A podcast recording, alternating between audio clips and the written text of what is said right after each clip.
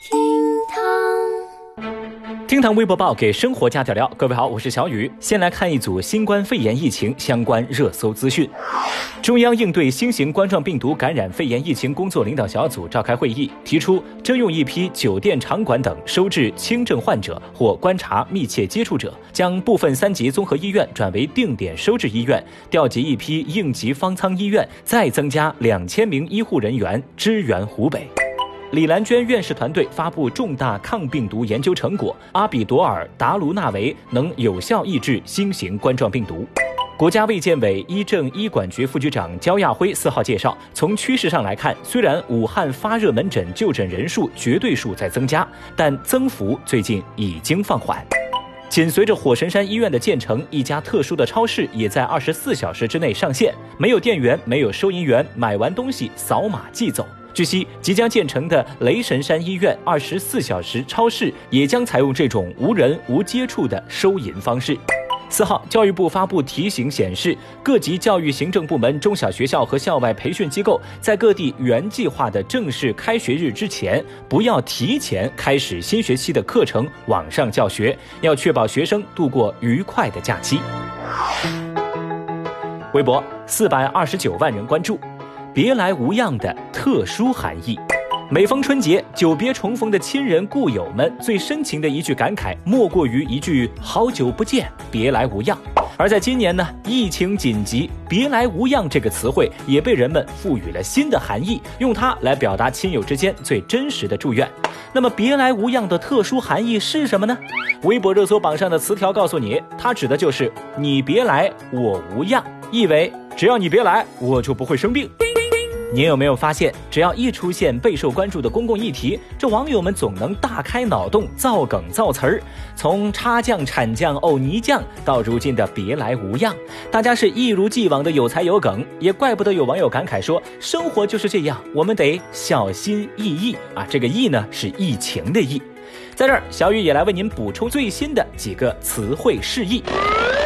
Number one，一心一意。移动的移，疫情的疫，指的是全国人民上下一心战胜疫情。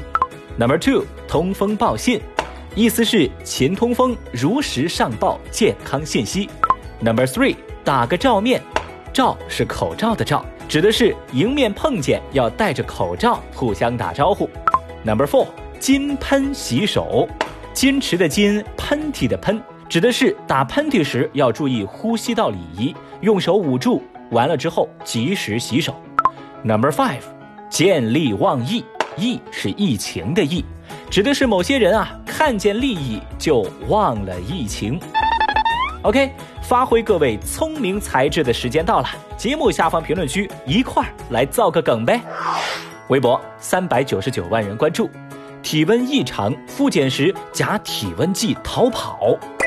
最近，郑州一男子离开自家小区时，被红外测温仪测出体温异常。那现场工作人员就要求他再次用水银温度计来详细测温。一开始呢，这人还挺配合，但没过两分钟，这男子趁旁人不注意，就夹着体温计给跑了。那这还了得呀！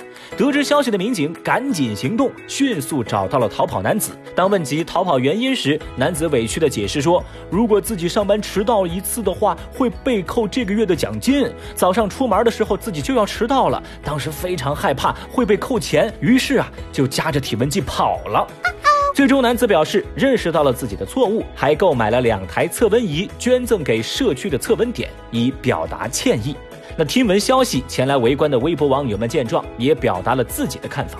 有人感慨这一幕太过真实，社畜真的很难，我太难了。有人批评人命关天，这奖金总不能比命大吧？神经病啊！那在小雨我看来啊，这哥们儿啊，那是教科书式的缺心眼儿。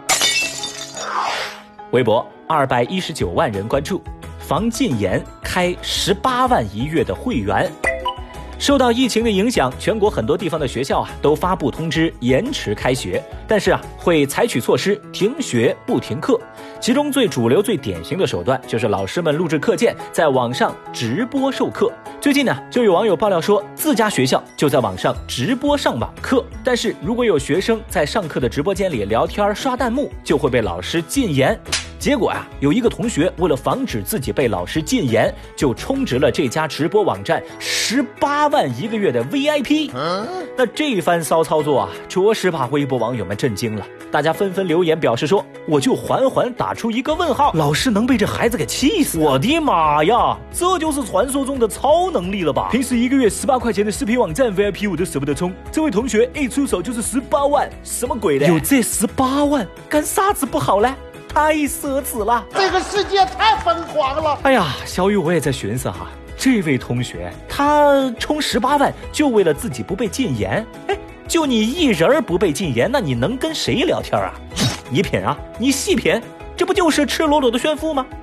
话说，这位同学，你是爱丽斯顿商学院的学生吧？哦，你要是实在无聊，你找我陪你聊天，好吧？那十万块你留着，给我八万就好。微博四百九十二万人关注，日本捐口罩用中文写“武汉加油”。最近，一批来自日本驰援武汉物资上的文字照片在网上爆火。那照片显示，日本民间机构以及在日华人向湖北捐赠口罩等物资的纸箱上印着“山川异域，风月同天”的字样，而之后呢，还有一批物资上则印有“岂曰无衣，与子同裳”的字样。对此呢，不少网友大赞日方在捐赠物资时所用的典故非常用心。那第一个典故“山川异域，风月同天”是源自一千三百多年前日本遣唐使来到中国，将绣上了这句话的袈裟送给唐朝的僧人，由此啊才有了鉴真东渡的故事。第二个典故就是“岂曰无衣”了，相信不少朋友都学过这篇课文，源自《诗经》。当然呢，后来有了解情况的网友指出，其实啊，带有上述字样的物资是在日华人和在日华人机构所捐赠过来的，并不是日本朋友们所捐赠、所书写。